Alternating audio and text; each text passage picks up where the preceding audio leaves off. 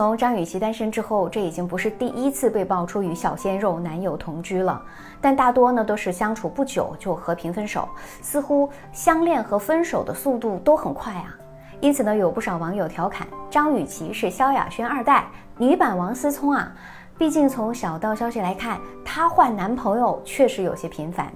我们大家都知道，张雨绮的两次婚姻呢都遭遇了渣男，她也曾经自嘲挑男人的眼光不太行。那么，在这个快节奏的时代，对他来说，只谈爱不领证会不会更合适呢？就像最近悄悄流行了一批结婚不领证的伴侣，《再见二人三》中的九零后夫妻张硕与王睡睡，就是婚礼举办了三年，但却一直没有领结婚证。这种状态啊，适合于那些想离婚但又对婚姻不确定的人。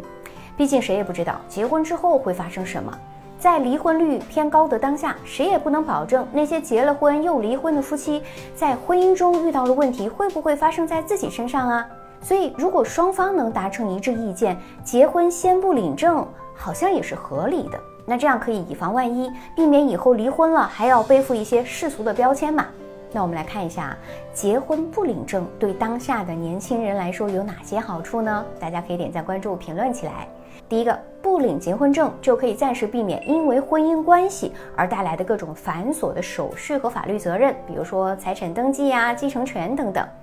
第二个呢，是有人说啊，结婚不领证对女人而言是聪明的，当然这个聪明是打引号的啊，因为啊，他们可以把已婚生活过成单身生活，并在一定程度上避开婆媳关系，免去了处理各种家庭事务的烦恼，也避免了婚姻当中要承受的各种委屈啊。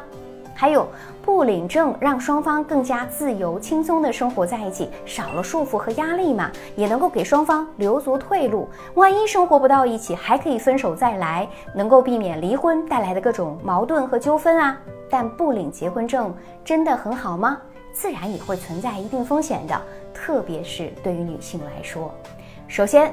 没有结婚证就不能算合法夫妻。比如说，有一方出现意外了，或者生病了，需要紧急处理，那另外一方呢，就因为没有法律上的权利，可能没有办法获得相应的权益保障。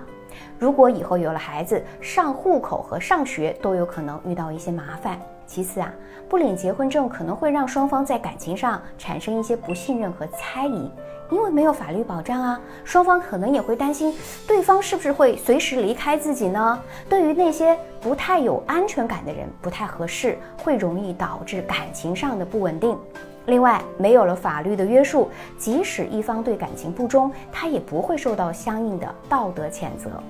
虽然说结婚不领证作为一种新兴的结婚形式，有其存在的合理性和价值，但坦白来讲，它更加适合不管是内心。还是外在更加强大的那些女性，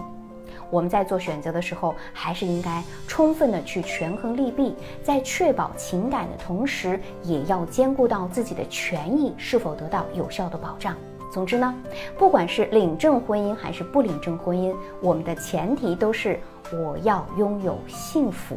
所以既要顺心而为，更要理智的去顾全大局啊。我是小资，关注我。影响千万女性，收获幸福。